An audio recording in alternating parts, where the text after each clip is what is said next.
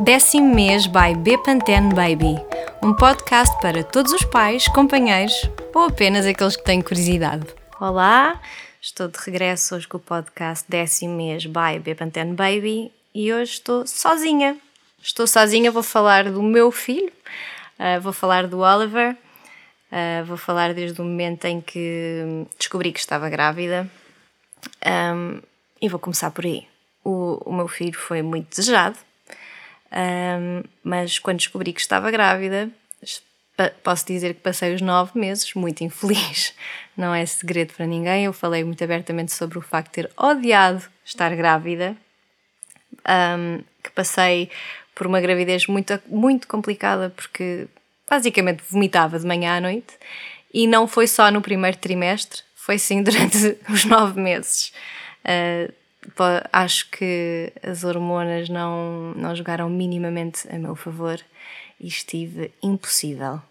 Nunca tive tão chata, tão mal-humorada, uh, tão negativa como estive durante a gravidez. No entanto, não fazia muito sentido porque tinha conseguido aquilo que queria, não é? Que, que era estar grávida e ter um filho. Mas mesmo assim, um, achei mesmo que estava sozinha e agora, depois de ter partilhado o facto de não, não ter tido uma gravidez cor-de-rosa e achar que tinha sido uma benção, um, percebi que há muitas mulheres que passam exatamente pela mesma, pela mesma, pela mesma coisa e que hum, existem mulheres que adoram estar grávidas e outras que, que não.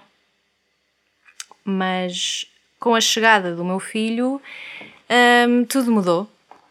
Aquilo tudo que eu odiei uh, passou num segundo aquilo que dizem é verdade no momento em que eles nascem, tu vais te esquecer de tudo, Jéssica. E é verdade, aconteceu.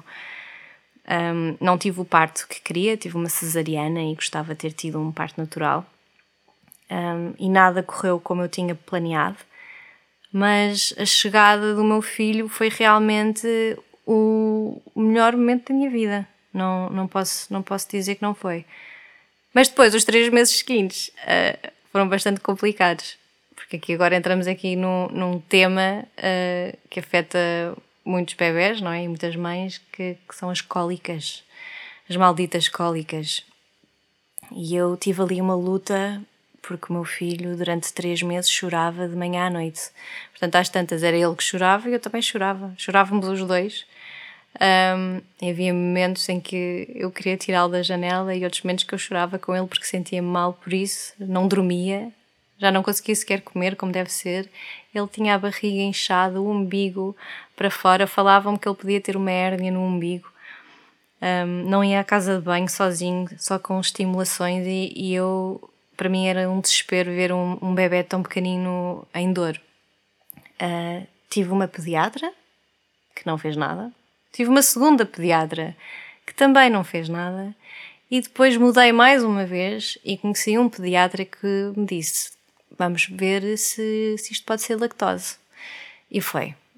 E, e a partir do momento em que eu sinto que acertei uh, no meu pediatra e que ele mostrou realmente o interesse uh, em ajudar-me, que era aquilo que eu não tinha sentido antes, deixei de me sentir tão sozinha.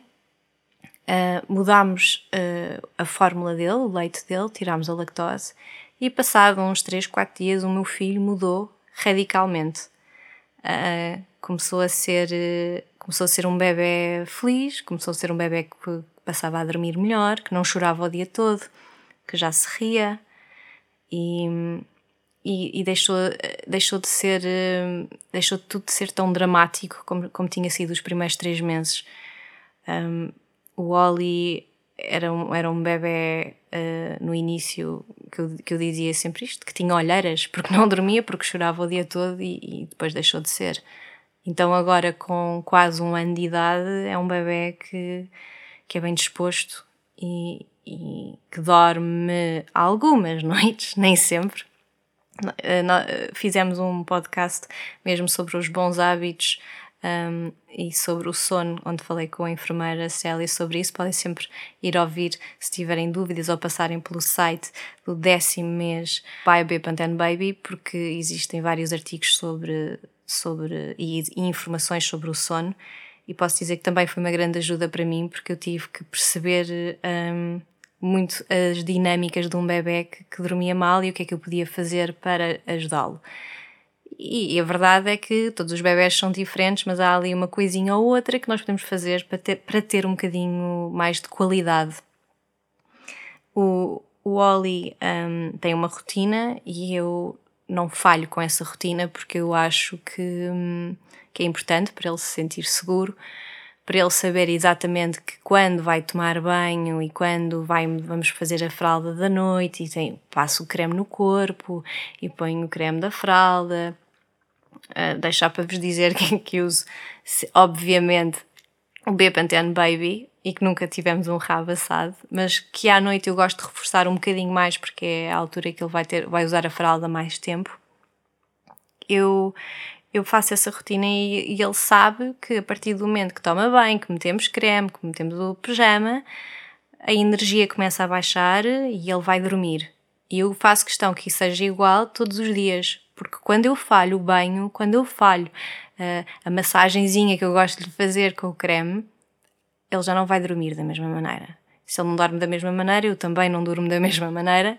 Logo, não vai, o próximo dia não vai estar tão bem disposto, não vai, uh, não vai querer brincar, não vai querer passear. Um, estamos na fase em que vamos passar, está quase, quase, quase a andar, portanto, fica mais preguiçoso. Um, e eu, e eu faço questão de, de manter essa rotina, acho que é mesmo importante, importante para ele. Uma das coisas que, que, que o Oli adora um, são livros, seja rasgá-los e comer o papel, mas não, mas gosta mesmo de, de livros, é, posso, é os brinquedos preferidos dele, isso e a bola dos meus cães. Cheguei à conclusão também que não vale a pena gastar muito dinheiro a comprar uh, brinquedos XPTO para, para, para, para ele, porque ele, ele gosta da caixa onde vem o brinquedo, mais do que o próprio brinquedo. Uh, e os livros, gosta daqueles livros que têm sons dos animais, onde tem um botão para carregar. Um, mas não é não é um bebê não é um bebê muito exigente nesse sentido não eu já lhe comprei brinquedos com pronto que dizia que diziam ah tens que comprar este robô isto e aquilo que ele carrega ele não ele não liga ele está feliz a brincar com a caixa de papel um, também faço questão de não deixá-lo ver um, televisão quer dizer, deixo, mas deixo ver se for um bocadinho de manhã. Sei que se ele, se ele ver um bocadinho de. Se ele ver um bocadinho de desenhos animados durante a tarde, já não vai dormir da mesma maneira.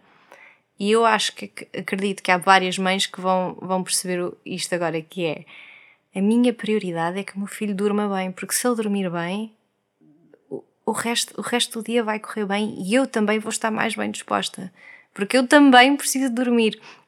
Apesar que eu sinto que o meu corpo hoje em dia habituou-se a dormir menos.